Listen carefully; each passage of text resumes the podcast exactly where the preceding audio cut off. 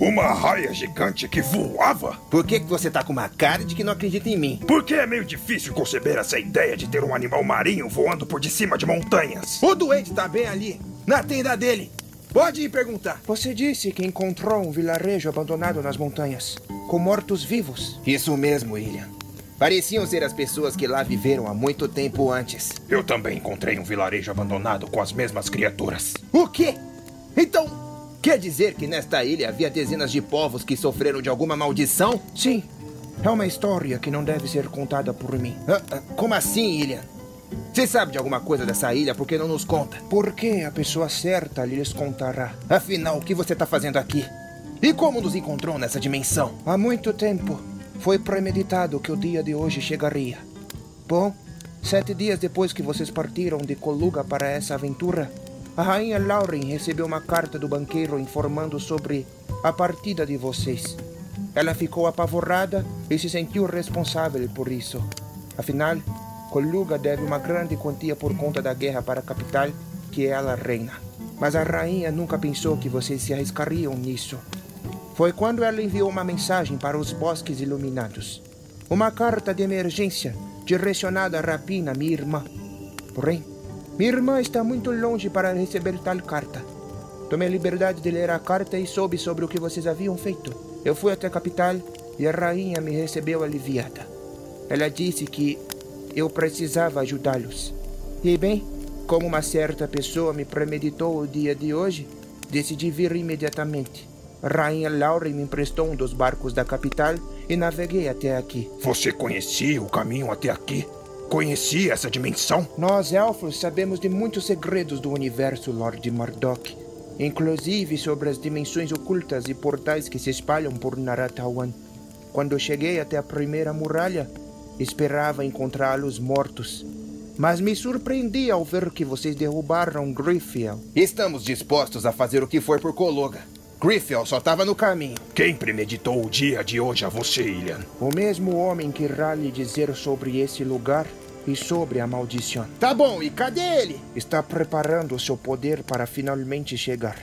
Pelo menos foi o que ele disse em sua premonição. Se a rainha pediu para você vir até aqui, e você já sabia que esse dia chegaria, então qual é o seu intuito? Impedi-los de continuar. Nos impedir? Por quê? Não estou aqui para obrigá-lo a nada, Lord Mardok, mas para aconselhá-lo a voltar. Vocês derrubaram Griffiel no primeiro portão, mas não estão preparados para o segundo portão. É algo muito, muito maior. Derrotamos o Griffiel.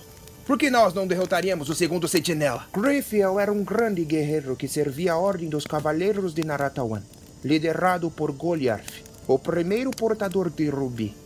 Por mais que fosse um excelente espadachim e um dos cavaleiros mais mortais do reino, ele era imprudente e falho. Sua raiva e ego o deixavam cego. Porém...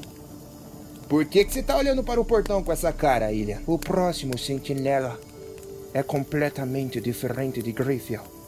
É um mago, que mesmo com um histórico sombrio de magias arcanas, é um homem disciplinado, focado, poderoso, sábio.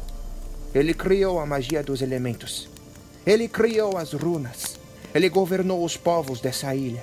E mesmo quando se viu mergulhado em trevas, ele cedeu e tentou aprender com os próprios erros. Se aprendeu com os próprios erros, por que entregou sua vida para se tornar um sentinela de Ot e proteger o segundo portão? Porque homens são capazes de tudo pela sua família. Ouça o que você acabou de dizer, Ilian.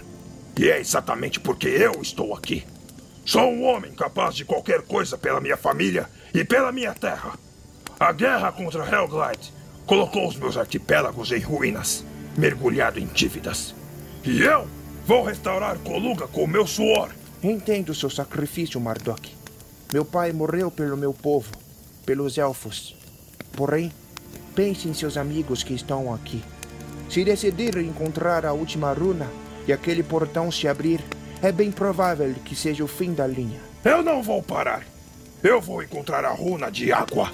E quando aquele portão abrir, eu vou enfrentar o sentinela com Lacoren, pois estou disposto a isso. Não vou parar até chegar no centro da terceira muralha. Então, seja quem for que virá até mim para me contar a história dessa ilha, Seja quem for que premeditou o dia de hoje, eu não vou parar. Ah, ele ficou nervoso. Marduk! Marduk, peraí, volta aqui! Ah, ele tá determinado a isso, William. Por que não desembucha logo e fala quem é que tá vindo? E por que você tá aqui além de tentar nos impedir? Afinal, esse sujeito que tá vindo pra cá, eu conheço ele? Bem, ele já tentou falar com você, meu amigo. Você não chegou a ouvir algo em sua cabeça? O quê? Sim, eu ouvi. Uma voz ressoou em minha mente enquanto buscava a runa de ar lá nas montanhas. Então você já sabe quem é ele.